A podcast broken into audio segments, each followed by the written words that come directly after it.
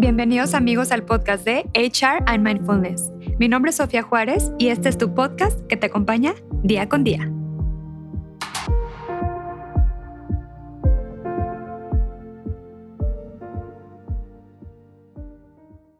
Bienvenidos amigos aquí a otro episodio más de HR and Mindfulness. La verdad el día de hoy estoy muy contenta porque, ¿qué creen? Les traigo a una invitada muy especial. Es un honor para mí tener ahorita aquí con nosotros a Vero Marcos. ¿Cómo estás, Vero? Muy bien, Sofía, gracias. Feliz de estar aquí contigo. Yo súper contenta, la verdad. Qué bueno que ahora sí vamos a platicar de un tema que creo que a la gente le apasiona y es el tema de la felicidad.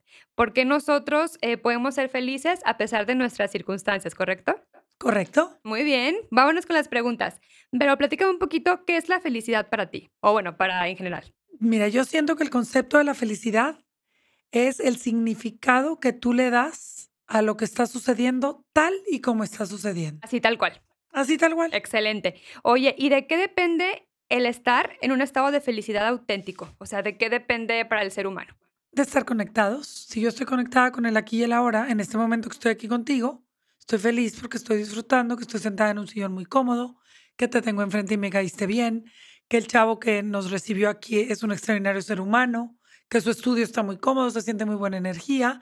Y entonces en automático yo me siento agradecida y feliz por estar aquí en este momento. Exactamente. Me encantó tu respuesta. Ahora sí, ¿qué significa vivir en un estado pleno, Vero?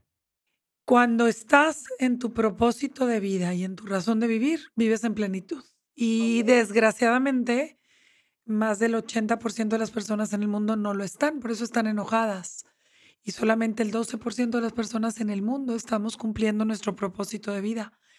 Y eso es lo que hace que yo me sienta muy afortunada. Totalmente. Y como tú bien comentas, para ti, platícanos aquí a los que te están escuchando, ¿qué es el propósito de vida? ¿Cómo la gente puede encontrar su propósito de vida? El propósito de vida, Sofi, se compone de cuatro situaciones importantísimas. Hacer lo que amas, que te apasione lo que estás haciendo, como primer componente. Segundo componente, que seas buena para hacer eso. Tercer componente, que el mundo lo necesite. Y cuarto componente, que te paguen por hacerlo. Y esos cuatro componentes fusionados hacen que yo esté viviendo mi pasión, mi misión, mi profesión y mi vocación al mismo tiempo. Entonces, fíjate lo interesante. Si yo amo lo que hago y me apasiona y además el mundo lo necesita, estoy cumpliendo mi misión.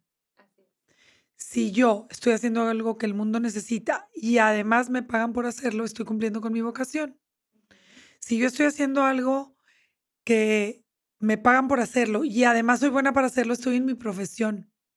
Y si yo amo lo que hago y aparte soy buena para hacerla, hacerlo, estoy en mi pasión. Entonces, a mí me pasa mucho que me llegan pacientes millonarios, exitosísimos, pero súper tristes e infelices, porque solamente están en su profesión, porque son buenos para la abogacía y les pagan por eso, pero son tremendamente infelices, porque no están en su pasión, no les apasiona y no los hace, no los conecta. Entonces aquí, si tú quieres saber si estás en tu propósito de vida y en tu razón de vivir, estos cuatro componentes son básicos e indispensables amas hacerlo, eres bueno para hacerlo, el mundo lo necesita y te pagan. Si te falta uno, no estás completo y no vas a estar en ese 12%. Claro, oye, y ese método se llama Ikigai, ¿no? Sí, exactamente. Sí, me encanta. De hecho, hay muchos libros que hablan sobre el Ikigai, entonces, para que lo vayan a comprar, por favor, habla sobre estos cuatro componentes y qué importante, como dice Vero, hay gente que literal trabaja, pero no está conectada con su pasión y bueno, estos cuatro componentes tienen que juntarse, ¿correcto? Y fíjate, Sofía, el concepto de la felicidad, que era con lo que empezabas al principio de, de este podcast, te quiero compartir un extracto de una editorial que escribí para la revista Caras. Fíjate qué interesante porque entonces el concepto de felicidad cambia de acuerdo a donde vivimos. El concepto de felicidad se nos fue inculcado desde pequeños de acuerdo a nuestra nacionalidad, a nuestra cultura, a nuestra religión, a los valores de nuestros papás a nuestras costumbres, a nuestros ideales, a la educación que recibimos, a los maestros que tuvimos, a nuestra percepción de la realidad, a nuestras heridas de la infancia, a nuestra perspectiva, a nuestras creencias, a nuestra idea captada desde la niñez, a los cuentos. Y todo eso nos fue generando el concepto de la felicidad. Entonces, una chava que es mormona y que vive en Utah, su felicidad es ser la esposa número siete de un güey que tiene ocho esposas. Y otro concepto de felicidad que aprendí en, en Piedras Negras, Coahuila, cuando fui a dar una conferencia es que el concepto de felicidad de las chavitas era cumplir 18 años para irse a dar un año de mises con los legionarios de Cristo. Y yo dije, wow. Entonces, o el concepto de felicidad de los chavos de Guaymas, Sonora, es estudiar biólogo marino. No es cierto. No es cierto. Y por eso el mundo está como está, de infeliz y de frustrado, porque te inculcaron que casarte era la felicidad, te inculcaron que ser mamá era la felicidad, y de repente te encuentras a los 40 años con tres hijos y un esposo y dices, esto yo no lo quería, ¿por qué me siento tan frustrada? Ah, porque te inculcaron que casarte era la felicidad y que ser mamá era la felicidad. Bullshit, no es cierto. Qué fuerte. Y sobre todo, como tú dices, cuando alguien está en un estado donde no quiere estar, ¿verdad? O sea, que estás, como tú dices, una mamá con tres hijos, casada. Oye, esto yo no quería, ¿no? Es como, ¿y cómo cambia ese paradigma, Vero? Platícanos. O sea, ¿cómo trabajarlo para cambiarlo de raíz? No, hombre, Sofía, está bien difícil, porque ahorita si yo le quiero decir a mi mamá, mamá, ¿qué crees? Quiero viajar por el mundo, no me pienso casar ni tener hijos. Mi mamá me va a decir, no me vas a hacer nieta. Ay, qué infelicidad. Y empieza la presión. La presión de, entonces me voy a hacer casar y ser mamá para ser feliz a mi mamá. Y para llenar las expectativas de mi mamá o de mi papá. Y los vacíos. Y sus vacíos. Y sus vacíos, totalmente. Por eso la juventud de hoy yo la admiro tanto a los millennials y a los centennials. Me quito el sombrero y los alabo así y digo, wow, estás haciendo lo que yo no me atreví a hacer. La verdad, felicidades. Yo los admiro y los respeto tanto. Tengo 51 años y tengo un alma de millennial donde si el tiempo se regresara, yo no haría lo mismo que hice. Pero nadie se atreve a decirlo. Yo sí. Así es, totalmente. Y puedes reescribir tu historia, ¿no? Por ejemplo, para la gente que nos escucha, que quiere rediseñar su historia, que quiere cambiar ciertos patrones, o, como tú me comentas, ¿no? O sea, que yo no quiero hacer esto o lo otro, ¿cómo pueden rediseñar su vida? ¿Cómo puedes rediseñar tu vida? Bien sencillo, Sofía. Contactándote y conectándote con tu esencia. Preguntándote quién soy, qué quiero, qué me hace vibrar, qué me hace sentir escalofríos en mi piel, con qué siento electricidad cuando lo estoy haciendo y ahí es. Solamente lo que te conecta, te hace sentir electricidad y se te enchina la piel, es tu pasión. Si no pasan esas tres cosas, no es ahí. Y lo repito, tienes que sentir electricidad cuando lo estás haciendo. Yo ahorita que estoy aquí contigo enfrente, siento electricidad. Tengo la piel chinita. Porque estamos en nuestro elemento. Pero si no sientes eso, no es ahí no es ahí y mejor ve con alguien que te guíe. A ver, la, esta pregunta me quiero hacerte, la Vero. Y antes de que me la hagas, no cumplas los sueños frustrados de tus papás. Que te valga madre. Si tu papá iba a ser médico y, ay, es que me frustré, bueno, yo voy a ser médico para cumplir el sueño de mi papá. ¿Pero por qué? Es pedo de tu papá. O sea, en serio, jóvenes, que les valga madre. Cumplan sus sueños, hagan lo que a ustedes les haga sentir electricidad y lo que a ustedes les conecte y lo que a ustedes les vibre. Nada más. No vinieron aquí a cumplir las expectativas de los sueños frustrados de sus papás, que cumplieron los sueños frustrados de sus papás y por eso está el mundo como está. Sí, es, totalmente. Oye, Vero, y ahora sí, ¿cómo podemos ser felices a pesar de las circunstancias de la vida por las que estamos pasando? Para aquellas personas que quieren preguntarte esto, por favor. Bueno, esto tú y yo lo aprendimos hace poco en un curso que tomamos, pero yo siempre lo he practicado con mis pacientes con otro idioma, que es descubre el opuesto positivo, la belleza colateral, el aprendizaje y la enseñanza de lo que está sucediendo y en automático vas a terminar agradeciendo. Es impresionante cuando algo que está sucediendo no nos gusta, hay que indagar, entonces yo me voy hacia el fondo. Ok, esto que está sucediendo, ¿qué me trae a mí de aprendizaje? ¿Cuál es mi aprendizaje? ¿Cuál es la enseñanza? ¿Cuál es el opuesto positivo, la belleza colateral? ¿Y qué puedo sacar yo de provecho con eso? Una amiga que es viuda dice, no sabes el provecho que he sacado. Claro, el opuesto positivo y la belleza colateral va y lloriquea con todo el mundo. Es que soy viuda, ¿me puedes dar una beca para mis dos hijas? Y le da la beca. Es que hasta en eso existe el opuesto positivo y la belleza colateral. Claro, se está haciendo la víctima para obtener lo que quiere está sacando provecho de la situación adversa. Está actuando que es víctima, pero es muy inteligente. Entonces, sea lo que sea que te esté sucediendo en este momento, en este momento analiza ¿Cuál es el opuesto positivo de lo que está sucediendo? ¿Cuál es la belleza colateral? ¿Qué estoy aprendiendo de esto? ¿Cuál es la, enseñanza, el aprendizaje? Ok, aprendí a ser más resiliente. Ok, aprendí a ser más paciente. Pues qué chingón lo que te pasó. Ahora sácale provecho. Así es. Utiliza las herramientas que aprendiste para llevarlas a cabo y cumplir tu misión de vida. ¿Y cómo podemos cambiar y transformarnos nosotros para que lo que queremos se manifieste en nuestras vidas? La única manera de que las cosas que estás soñando se manifiesten en tu vida es porque tienen que tener una intención de amor de fondo. O sea, si yo algo que quiero hacer, ay, es que fíjate que yo quiero ser bien rica, ¿para qué? Para tener una casa y un Ferrari. No, eso nunca va a pasar. Nunca va a pasar, porque no hay una intención de amor. Cuando hay una intención desde el amor que hay dentro de ti, vas a manifestar absolutamente todo lo que te propongas. Obviamente visualizándolo, obviamente tomando acción y haciendo cosas para que eso suceda, porque, ay, sí, eh, sueño con eh, ser, tener un doctorado, sueño con tener un doctorado, pues no, ¿verdad? O sea, para tener un doctorado tuve que acabar la carrera, la maestría, para poder hacer un doctorado. O sea, tuve que tomar acción para llegar a mi propósito final. Entonces hay que hacer las cosas necesarias para lograr lo que realmente queremos, chicos, por favor. Exactamente, y tener paciencia y valorar y agradecer y tener fe y confianza en ti mismo y mucho agradecimiento. Oye, Vero, ¿y depende de nosotros eh, cambiar nuestras circunstancias, por ejemplo, que nos tocó vivir? Todo sucede y todo depende de nosotros. Todo lo que sucede es perfecto. Todo lo que te sucede es perfecto para que tú de eso que te sucedió Así tengas papás drogadictos, una mamá que te abandonó, un papá que te violó, porque ya me sé todas las historias trágicas. Todas esas historias trágicas a todos y cada uno de nosotros nos ha pasado. A alguien lo violó su papá, a alguien su mamá es drogadicta, a alguien lo abandonó su papá, a alguien su mamá es alcohólica y, y más historias. Pero así como conozco pacientes que su mamá era drogadicta y su papá lo abandonó y se convirtió en gobernador, conozco pacientes que como su mamá eh, jugaba tenis y su papá trabajaba mucho. Ay, es que como mis papás no me pelaron, yo me drogo. Depende de ti si te vas a excusar en una estupidez o te vas a agarrar de algo bien cabrón para hacerlo mucho mejor. Agárrate de tus sueños y de tus proyectos y que nada te impida lograr lo que tú quieres.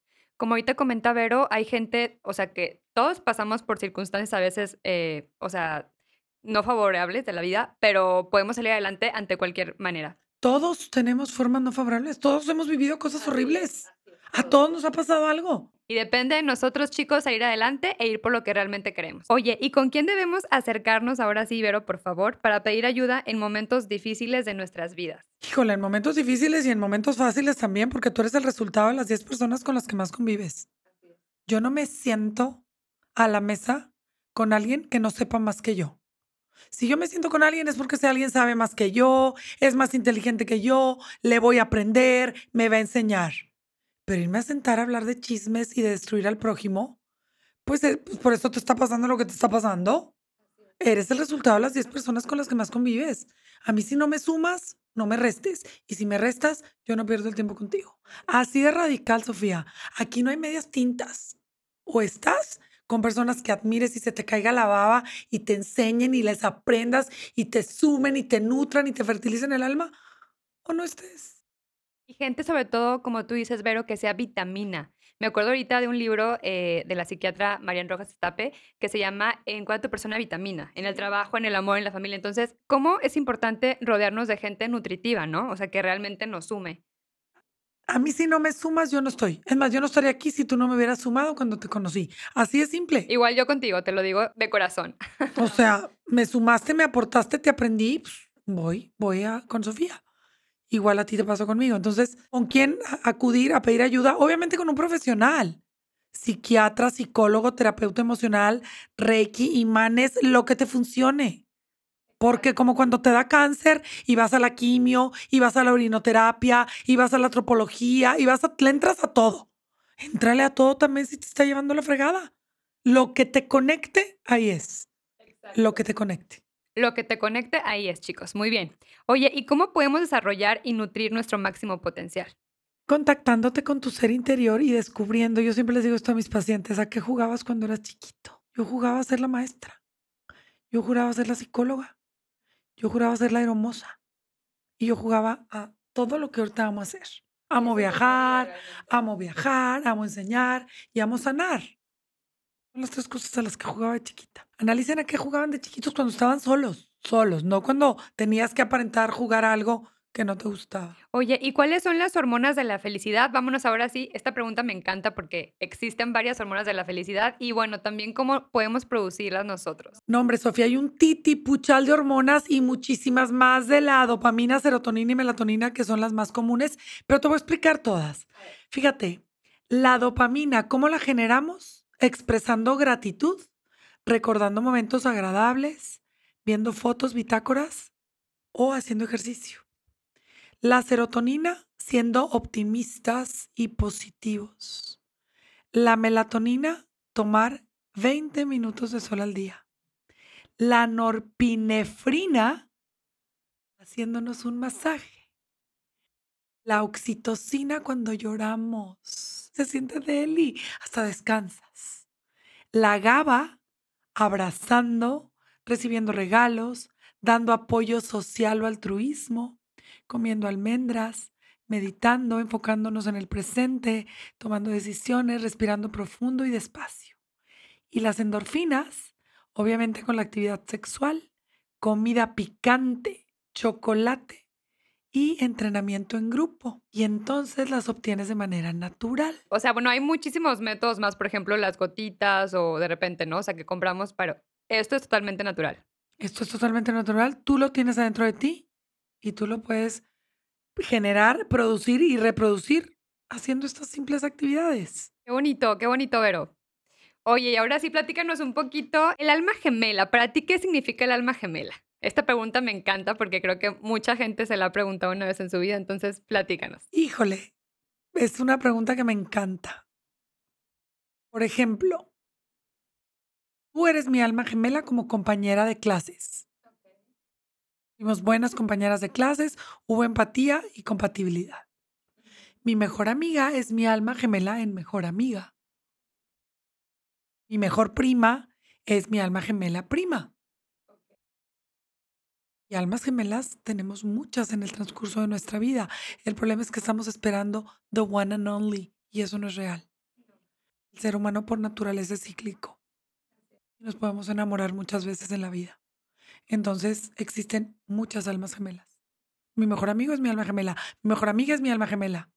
Tú eres mi alma gemela. O sea, personas con las que conectas. Son muchas las almas gemelas. Son las almas que conectan. ¿Te acuerdas de la película Avatar? ¿Te acuerdas cómo la chava se subía y su ave conectaba de y entonces se volvían uno y volaban? Eso es un alma gemela. Son personas que sientes que las conoces de toda la vida y dices, es que si me siento muy a gusto aquí, es un alma gemela. Oye, ¿y tú crees eso de las vidas pasadas, de que viajas con... Platícanos un poquito, por, favor, para la gente que te está escuchando. sí, venimos en grupos. O sea, los tres que estamos aquí estábamos en un anterior.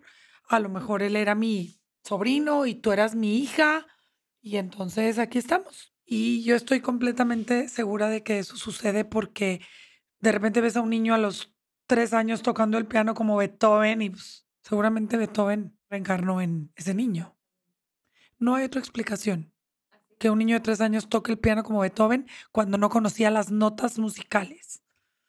Pero bueno, otros le llaman dones. Entonces, pues cada quien que lo tome como quiera. Yo sí creo en las vidas pasadas y creo que, que en cada vida que reencarnamos venimos a, a evolucionar y entre más feliz seas, más, más avanzado estás en el aprendizaje de la vida anterior y entonces mejor ponte las pilas y aprende en esta. Deja de estar de necio y de necia, queriendo aferrarte a una relación que no funciona, queriendo que te ponga atención a alguien que nunca te ha pelado. Y sigue avanzando para que ya no te estanques. Claro. Y como tú bien comentas, en cada vida es un, es un nivel diferente, ¿no? O sea, por ejemplo, en esta vida tenemos un nivel y luego el que sigue y así, ¿no? Es como te gradúas y, y vas subiendo de nivel. Claro, entonces yo la verdad es que me voy graduando rápidamente en esta vida. Eh, aprendiendo, perdonando, empatizando, dejando atrás, eh, compadeciendo y mi mochila no está, no trae ni una piedra. Porque sabes aceptar. Exacto. Ah, no, la aceptación es la base. Es la base de todo. La aceptación es la base de la felicidad. Se llama aceptología. Es una materia que duró un semestre. de mi maestría en Escuela Magia del Amor del maestro Gerardo Smeding. Aceptología era una materia y duró un semestre. Un semestre que te enseñan a aceptar, no a resignarte. Aceptar. A ver, platícanos. ¿El aceptar en qué consiste? Yo acepto que mi novio es alcohólico y lo dejo. O yo acepto que mi novio es alcohólico y me quedo con él. Pero lo estoy aceptando. Lo estoy aceptando y no me voy a quejar. Yo me resigno y entonces llega vomitado y me hinco y le limpio la vomitada y lo cargo y lo ayudo. No, hombre. Aceptar es ahógate en tu vómito, güey. Es tu pedo ser alcohólico, no mío. Ni voy a ir a la non, ni voy a hacer la del grupo de las esposas de los alcohólicos porque no es mi pedo. Y te voy a decir algo que parece chiste, pero es bien profundo. Pedo que no sale de tu agujero no es tu pedo. Es profundo esto que te estoy diciendo. Es filosofía profunda, Sofía.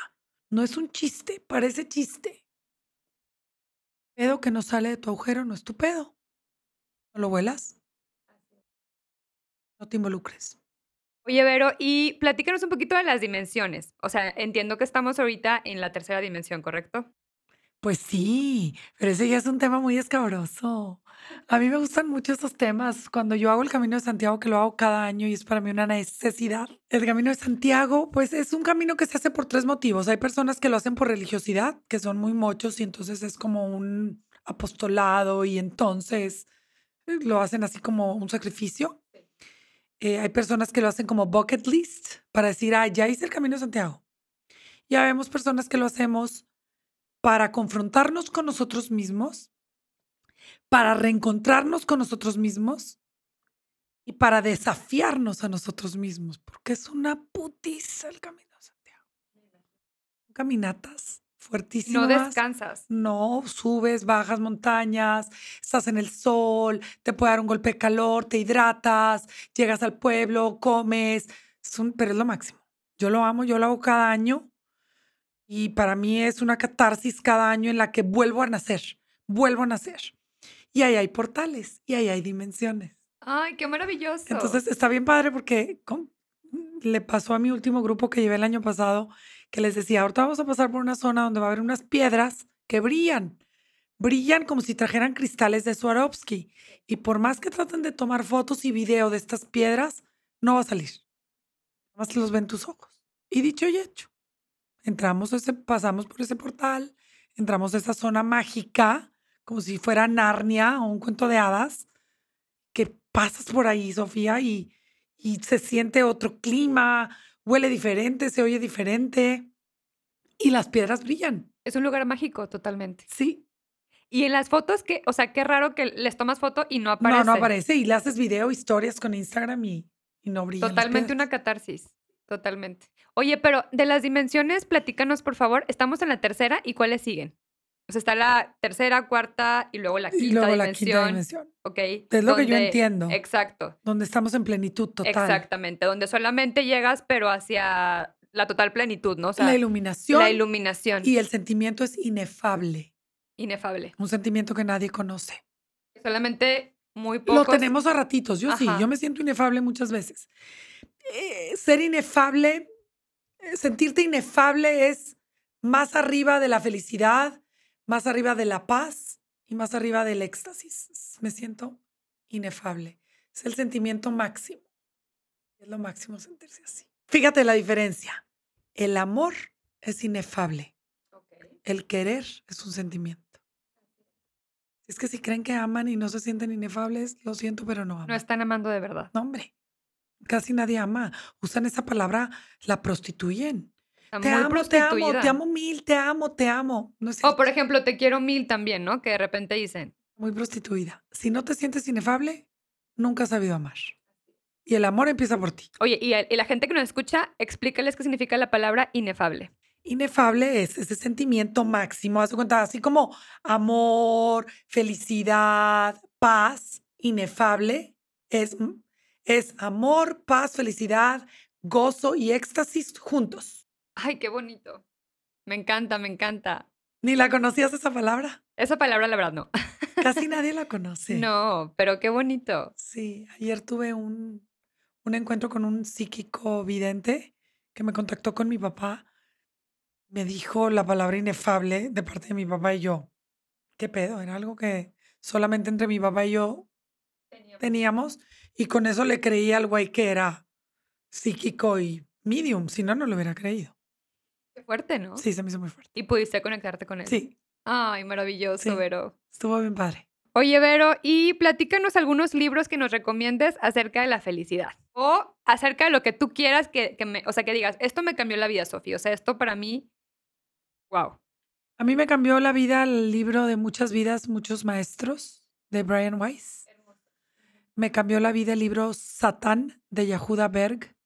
Muy fuerte ese libro, ¿no? También. Muy, muy fuerte. Me cambió la vida el libro de Cómo hacer que te pasen cosas buenas de la psiquiatra Marian Rojas Estapé, que la mencionaste ahorita en su otro libro. Sí, Eh, me está cambiando la vida el libro de The High Five de Mel Robbins. también muy buen libro. Pues tengo mis top 10 libros ahí en mi Instagram, si se quieren Ay, meter. qué hermoso. Ahí los pueden ver. Oye, Vero, y esta pregunta me encanta y te la quería hacer. ¿Cómo conectamos con nuestra espiritualidad? Practicando la interocepción. Y la gente que te está escuchando que no sepa qué significa esa palabra. La interocepción es el octavo sentido sensorial. A ver, jovenazo, ¿usted sabe lo que es la interocepción? ¿Tú, Sofía? No. Me encanta que no sepan para enseñarles. La interocepción es el octavo sentido sensorial. Vamos a empezar por orden. A ver. Los primeros cinco sentidos. Vista, oído, olfato, gusto y tacto. El sexto sentido es la intuición. Me late, no me late. Tercer chakra, séptimo. Tercer ojo, séptimo chakra. Ese es el sexto sentido, tu intuición. El séptimo sentido es el sentido de vida. El sentido de vida se obtiene cuando estás en tu propósito de vida y valoras y agradeces todo. Eso le da un sentido a tu vida. Ese es el séptimo sentido del sentido de vida. Y el octavo sentido es la interocepción. La interocepción es la conexión que hay entre tu mente. Pongan atención. La interocepción es el contacto y la conexión de tu mente y tu corazón, tu piel y tus órganos internos. Entonces, si yo ahorita les digo que practiquemos rápidamente la interocepción y contéstense a ustedes mismos estas preguntas, no me la contesten a mí para que podamos todos hacer este ejercicio. ¿Cómo está latiendo tu corazón en este momento? ¿Rápido o lento? ¿Tu respiración está siendo profunda o superficial? ¿Tienes comezón en alguna parte de tu cuerpo? ¿Tus mandíbulas están tensas o relajadas? ¿Tus piernas están cruzadas o sueltas y relajadas? Esto es la interocepción. Es contactarte con tu ser interior. Y te puedo decir más. Eh, ¿Tienes hambre o estás saciado o estás lleno? ¿Tu vejiga está llena? ¿Tienes ganas de hacer pipí o estás bien? ¿Tienes sed? En el momento en el que tú practicas la interocepción, es una meditación con los ojos abiertos que te lleva a estar en un estado de calma, a estabilizar tu sistema nervioso y a contactarte con tu alma. Bonito, Vero, me encantó. También aquí el productor se quedó encantado. Ay, qué hermoso, qué hermoso. Oye, y platícanos qué es Dios para ti. Este Dios universal que a todos nos cuida y esta pregunta me encanta. Yo, yo amo a Dios, yo creo mucho en Él yo me voy guiando por Él. Yo siempre digo que yo soy un instrumento de Dios. Ahorita te consta, ni leí tus preguntas, ni estudié las respuestas. Me dijiste, ¿qué onda? ¿Viste las preguntas? Y yo no, no las vi. No las vi porque yo soy un instrumento de Dios y Él me dice qué decir. Eso es lo que, para mí eso es Dios. No es ir a misa, no es un templo. Yo soy Dios, tú eres Dios y Él es Dios. Para mí Dios es como el mar y nosotros somos gotitas. Entonces, si yo me contacto con el mar, pues yo soy Dios. Claro. Tú eres Dios y tú co-creas tu vida. Somos co-creadores de nuestras vidas. Qué interesante. Excelente, Vero. Y tenemos los mismos superpoderes que tenía Él, pero hay que creérnosla. Todos tenemos los mismos superpoderes. Todos. Aquí no hay jerarquías. Nadie es mejor que nadie. Un título no te define. El que yo sepa más que tú no significa que tú no sepas más que yo en otros temas. Todos somos iguales, no hay jerarquías. Y entonces, yo soy Dios. Yo soy, yo soy Dios y estamos aquí por una misión, para cumplirla. Qué bonito, Vero. Oye, platícales a la gente que te escucha tus programas, por favor, eh, y tu método. Digo aquí de una vez haciendo Ay, promoción. Qué linda. Pues mira, eh, yo creé un método que es completamente diferente a la psicología y a la psiquiatría. Es un método de autoconocimiento y de autosanación en el que yo voy guiando al paciente para que saque todo su potencial y todas sus cualidades y salga adelante por sí mismo sin la necesidad de ningún agente externo, dígase pastilla, novio, amiga con quien desahogarse, nada. Yo te enseño a autorregular tus emociones y a sanarte por ti mismo y a no necesitarme ni a mí ni a nadie para que seas una persona autónoma emocional y económicamente. Así de sencillo. Y obviamente es un método que está patentado, eh, hay una certificación que yo imparto alrededor del mundo a personas que quieren hacer lo mismo y en la que no necesitas tener un título universitario para certificarte como life coach con mi método de terapia Insight. Qué padre. Entonces, la gente que te escucha, por favor, platícanos tus redes sociales, tu página. Mi Instagram es veromarcos70. Ok. Mi Twitter también, pero nunca lo uso. Y mi Facebook también, pero nunca lo uso. Ok. Básicamente me encuentran en Instagram como veromarcos70 y ahí van a poder tener todos los días en mis historias, pues, terapia gratis en mis historias, porque luego me mandan un DM y me dicen, tú dijiste que iba a tener una terapia gratis en las Insta Stories. Aclaro, en las historias. Al ver las historias en el día a día, tienes terapia gratis. Si quieres una terapia individual, ahí sí me tienes que contactar y tengo seis meses de lista de espera. Así que por favor, chicos, sigan a Vero. Es un amor de persona y de verdad, Vero, me encantó tenerte ahí conmigo. Ya agendaremos próxima edición. Segundo, segunda edición. Muchísimas gracias amigos por habernos acompañado en este espacio, que es tu espacio. Nos vemos la próxima sesión privada en terapia. Gracias.